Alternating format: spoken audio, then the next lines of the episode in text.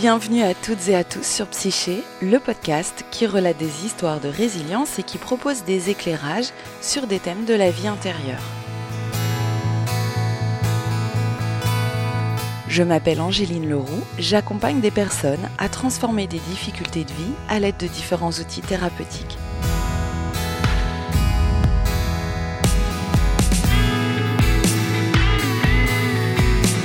Cet épisode est le prolongement de l'épisode 6 sur la mémoire traumatique que je vous invite à écouter si ça n'est pas déjà fait.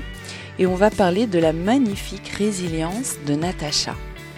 J'ai décidé de réenregistrer cet épisode parce qu'apparemment certaines personnes avaient des problèmes de son, donc j'espère que cette fois-ci vous pourrez l'écouter sans problème.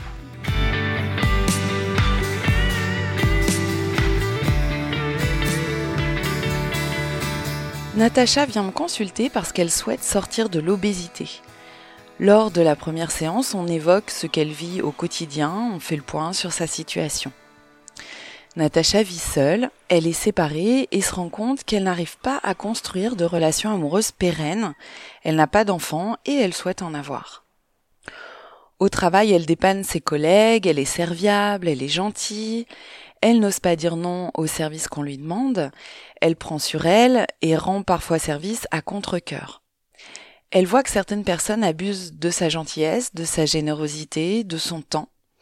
Et de mon côté, je sais que ces caractéristiques sont souvent les conséquences d'un abus vécu plus tôt dans la vie de la personne. Natacha évoque justement un événement traumatisant qui a eu lieu dans son enfance. Elle a subi des attouchements de la part de son oncle, elle avait une douzaine d'années. Avant de rentrer dans le vif du sujet des abus sexuels, on s'occupe dans un premier temps de ce qu'elle vit au sein de la sphère professionnelle. Je lui propose un travail écrit qui consiste à relater des situations où elle a l'impression de se faire avoir et de ne pas oser dire non. Le but, c'est de trouver les points communs de ces situations, de nommer ce qu'elle ressent et de mettre en lumière les attitudes qu'elle emploie le plus souvent. Natacha fait alors le constat que la plupart du temps, elle ne se sent pas du tout écoutée, pas prise en compte, qu'elle se soumet le plus souvent à l'autre, ou qu'elle se justifie par peur de devoir dire non. Elle aimerait pouvoir dire non, mais elle a peur des conséquences que ça engendrerait, donc elle encaisse sans rien dire. Elle se sent coupable et elle retourne la colère contre elle-même. Elle rumine les situations quand elle est seule, elle se sent coincée, impuissante et se punit de n'avoir pas réussi à s'affirmer en mangeant. On voit dans ces situations que Natacha dépasse ses limites et n'arrive pas à se préserver, à s'écouter, à se respecter. C'est ce que vivent beaucoup de personnes qui ont subi des abus sexuels, notamment à cause de la grande culpabilité qu'elles portent.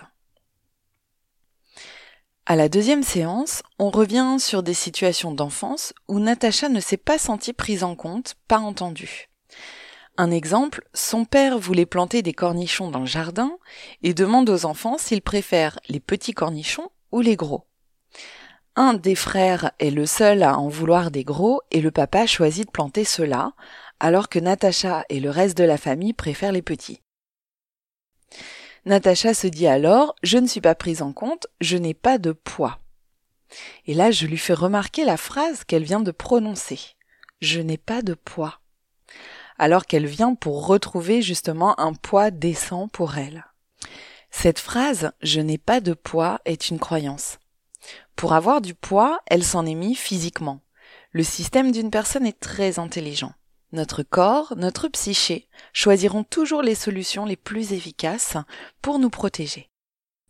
Je propose à Natacha de transformer cette croyance qui devient alors Mon père n'a pas pris en compte la préférence qui faisait l'unanimité.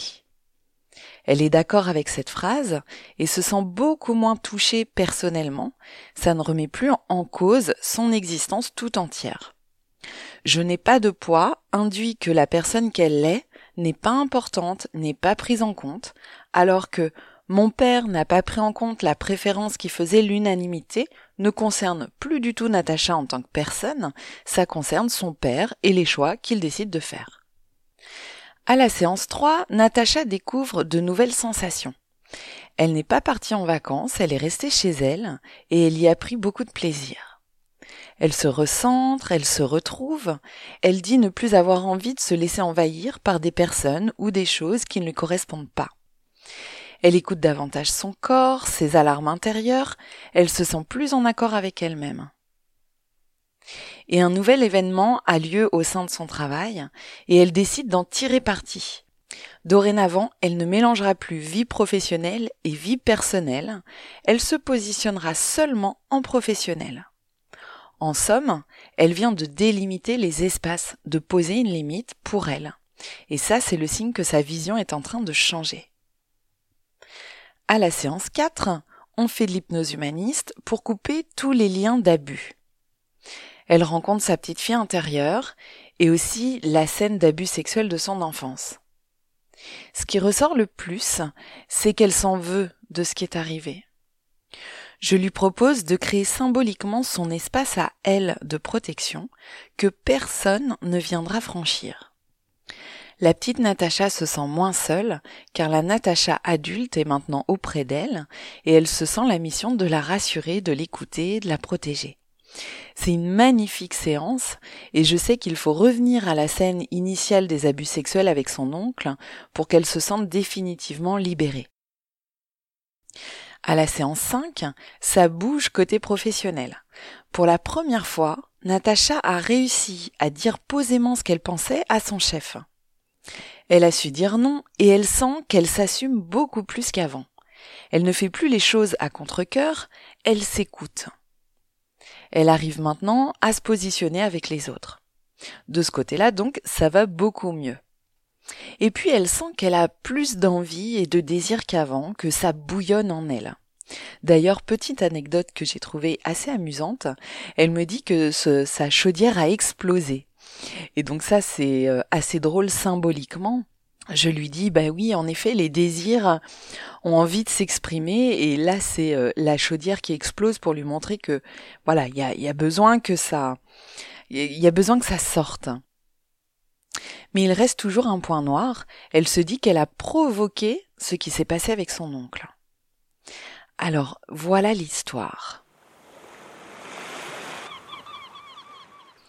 Natacha a 12-13 ans. Elle part en vacances avec son oncle, sa tante et sa cousine qui a 5 ans de plus qu'elle.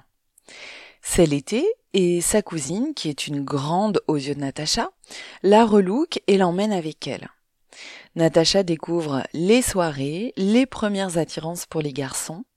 Elle passe de l'enfance à l'adolescence en un coup de baguette magique. D'autant plus qu'elle est déjà formée et qu'elle fait plus que son âge. Pendant ce mois de vacances, plusieurs événements ont lieu. Le premier, Natacha est sur les genoux de son oncle assis sur un banc, sa tante est à côté et son oncle laisse traîner ses mains sur les fesses de Natacha. Choquée de ce qui est en train de se passer, sous le regard de sa tante qui ne dit rien, Natacha prétexte une envie de faire pipi pour s'échapper. Dans cette première situation, l'enfant fait l'expérience que l'adulte ne la protège pas et qu'elle doit se protéger toute seule. Deuxième événement, Natacha est sur le canapé en nuisette, son oncle est à côté et la bretelle de sa nuisette tombe de son épaule, laissant entrevoir son sein. L'oncle le voit et Natacha est étonnée de son regard, mais laisse faire.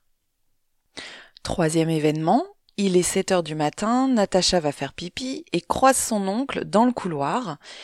Elle hésite à descendre dans la chambre où ses parents dorment pour se mettre en sécurité. Les parents sont venus rejoindre oncle et tante pour la fin des vacances. Et Natacha, pour ne pas les déranger, décide de se réfugier dans sa chambre à elle, à l'étage. Malheureusement, l'oncle la suit, rentre dans sa chambre, lui parle et lève les draps, et c'est là que les abus sexuels ont lieu. De ces situations-là, Natacha ne retient qu'une seule chose. J'ai provoqué ce qui s'est passé. C'est ma faute si ma bretelle de nuisette était descendue. C'est ma faute de n'avoir rien fait. En plus, j'ai eu des sensations de plaisir, des sensations nouvelles dans mon corps que je découvrais, et je culpabilise de ce qui est arrivé je fais part à Natacha de plusieurs choses absolument fondamentales.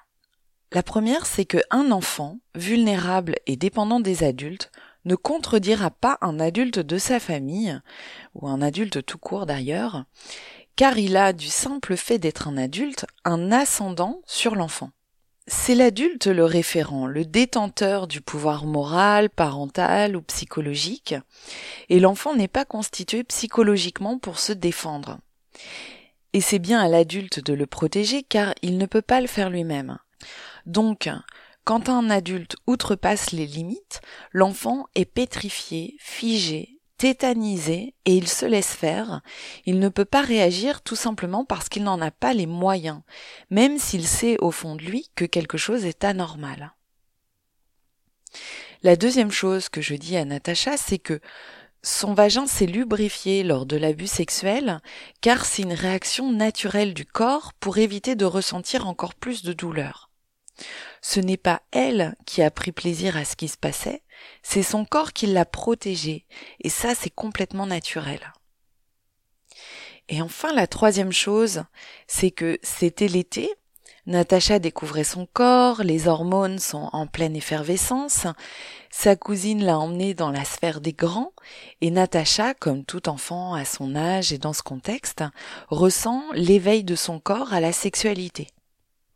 Donc là, c'est encore une pré-sexualité, hein. elle n'est pas encore tout à fait prête à passer aux choses sérieuses, mais son système se réveille et la prépare à ça graduellement.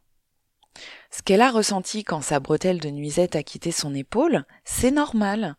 Par contre, ce qui ne l'est pas, c'est euh, qu'un adulte interprète ça comme un signal de provocation sexuelle.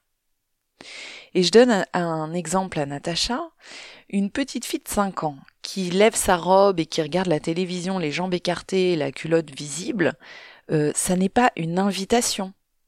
Si son père le perçoit comme tel, ce n'est pas la petite fille qui est fautive, mais bien le père qui est pervers.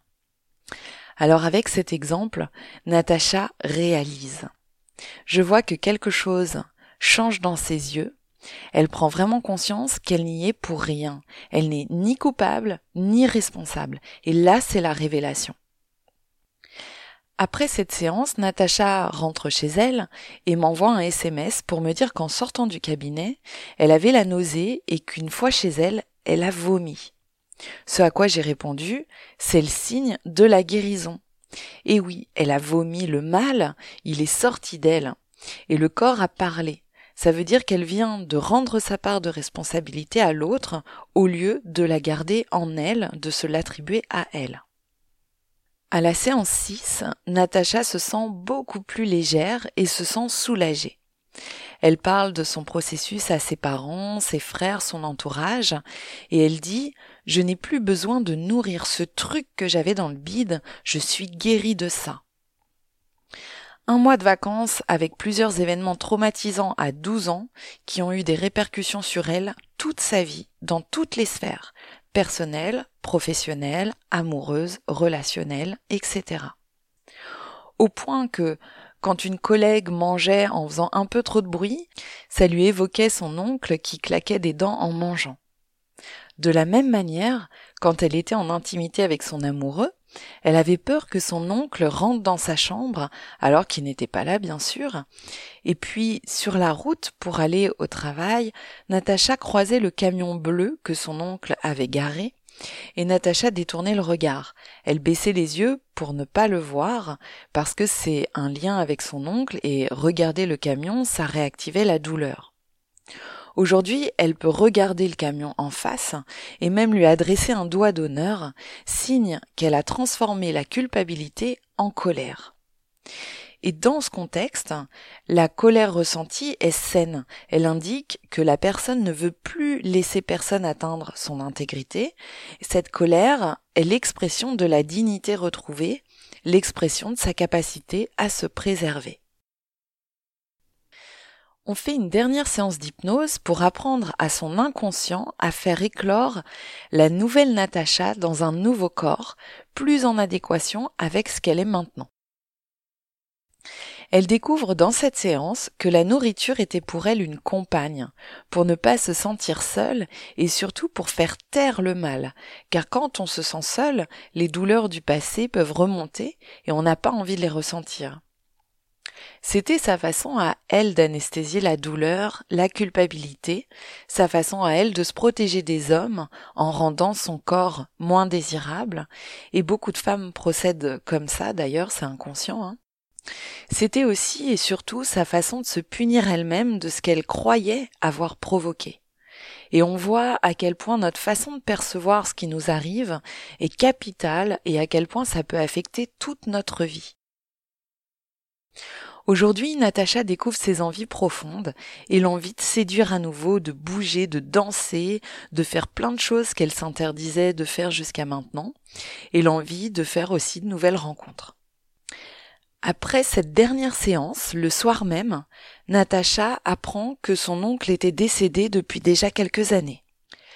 Sans doute ses parents, pour euh, la préserver, ne lui avaient pas dit, et c'est le soir de cette séance qu'elle l'apprend, comme un point final à des années de souffrance.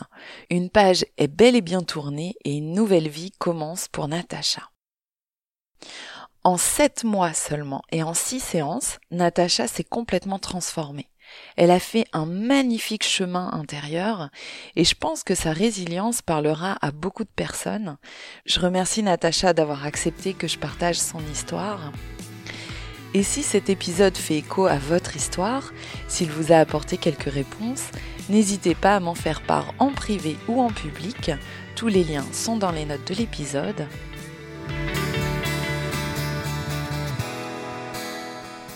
Je prévois de sortir un nouvel épisode de Psyché tous les mercredis soirs, quand mon agenda me le permet. Et vous êtes de plus en plus nombreux à suivre Psyché et je vous en remercie. Alors à très bientôt.